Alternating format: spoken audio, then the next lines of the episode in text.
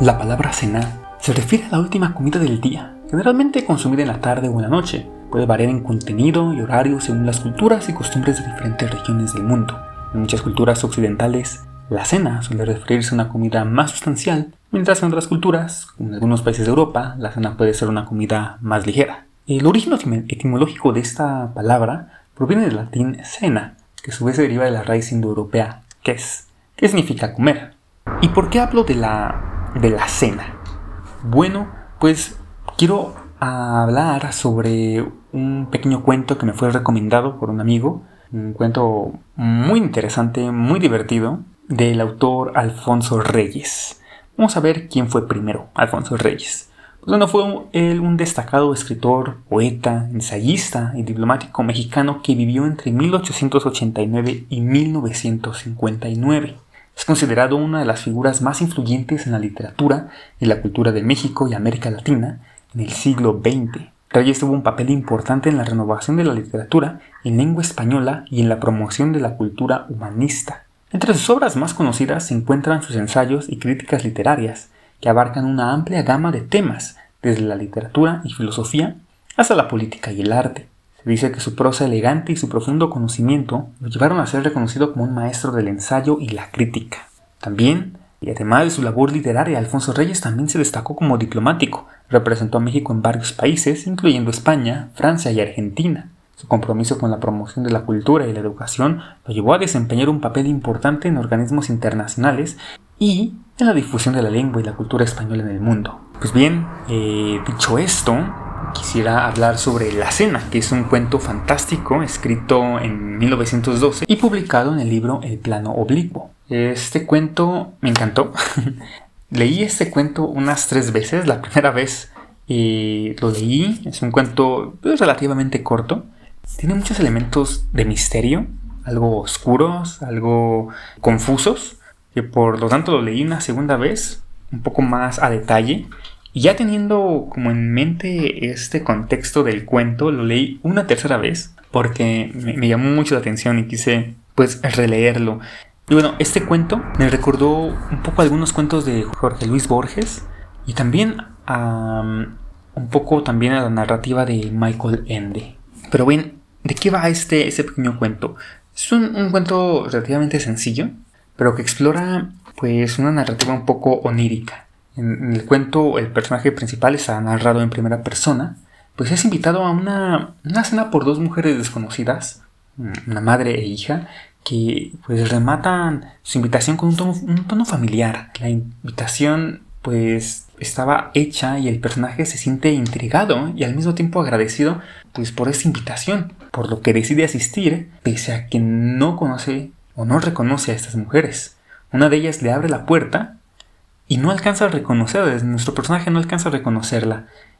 Y el personaje no puede dejar de asombrarse también al escuchar que lo llaman de forma pues tan casera, tan cercana, tan de forma tan informal, pero pues este personaje no termina por por saber quiénes son esas mujeres que parecen conocerlo muy bien. El personaje también nos describe la casa, los cuartos, las paredes, su decoración, el mobiliario y también algunos cuadros que se ven ahí pero creo que lo interesante del cuento es no saber quiénes son, aunque nos produce esa intriga, sino que entender qué es lo que está sintiendo eh, el, autor o el personaje principal en este, en este cuento, ya que es un, es un cuento que mezcla el sueño con la realidad.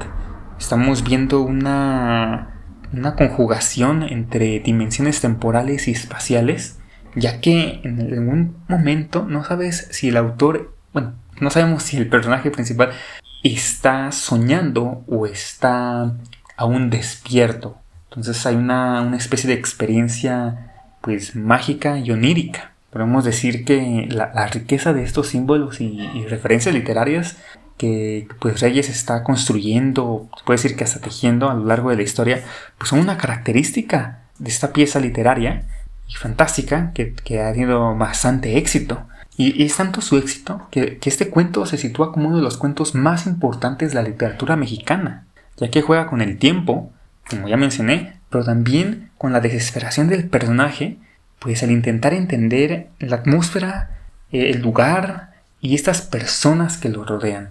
Y se dice también que, la cena, este cuento, eh, inspiró también a Carlos Fuentes a escribir su libro de Aura. Recordemos que Aura también pertenece a la literatura fantástica y es una, una narrativa que cuenta una historia con algunos toques de horror.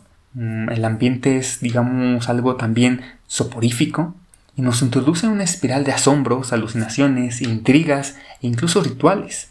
Estas eh, las claves simbólicas del relato pues tienen relación con los opuestos, la vida y la muerte, la juventud y la vejez, lo que muere y renace, y lo femenino y lo masculino. Podemos ver eh, algunas semejanzas entre ambas historias, ya que digamos ambas historias pues involucran mujeres, un, par de mujeres de hecho, para ser más exactos, y a un joven. Eh, ambos historias también se desarrollan en un entorno pues de penumbra, donde los personajes principales pues se siente que no pueden ver claramente lo que los rodea, ni a las personas a su alrededor.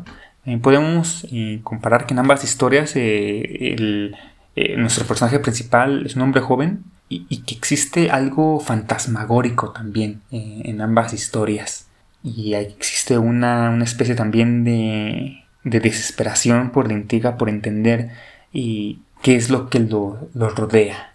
Y ya entrados un poco más a este punto, quisiera hablar un poco sobre también eh, la literatura fantástica, que es un género literario, pues que se caracteriza a fin de cuentas por la, eh, por la introducción de elementos extraordinarios, mágicos o sobrenaturales en un entorno que pues se asemeja al mundo real.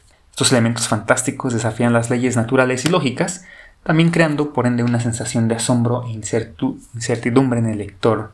La literatura fantástica juega con la ambigüedad entre lo real y lo irreal y a menudo pues cuestiona la percepción de la realidad. Y algunos ejemplos o grandes exponentes de la literatura fantástica pues han sido Edgar Allan Poe, eh, Franz Kafka, Isaac Singer, Haruki Murakami, uno de los este, autores más eh, pues, contemporáneos.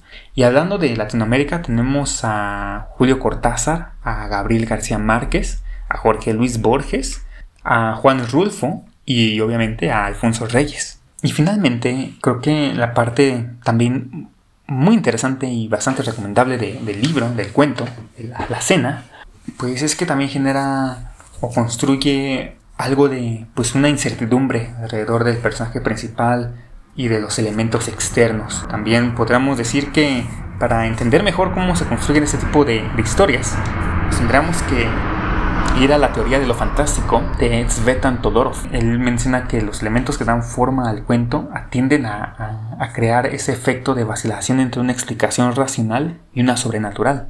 En su introducción a la literatura fantástica, Todorov dice que lo fantástico existe mientras hay duda por parte del lector, pues cuando se opta por alguna de las dos explicaciones, se entra a los terrenos de lo extraño y lo maravilloso.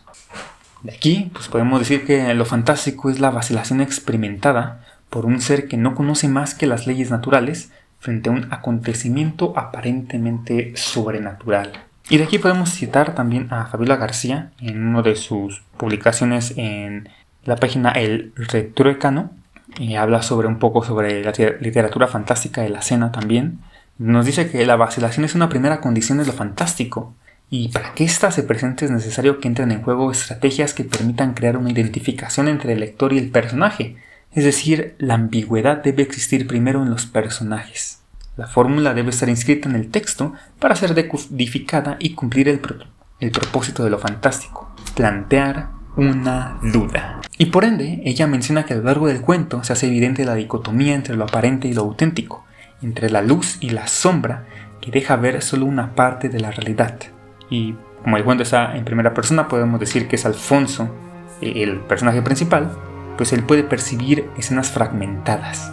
Y en los espacios vacíos, pues es precisa la imaginación, que sin embargo no se deja actuar en total libertad, pues el asombro de la realidad devuelve al personaje a su sitio.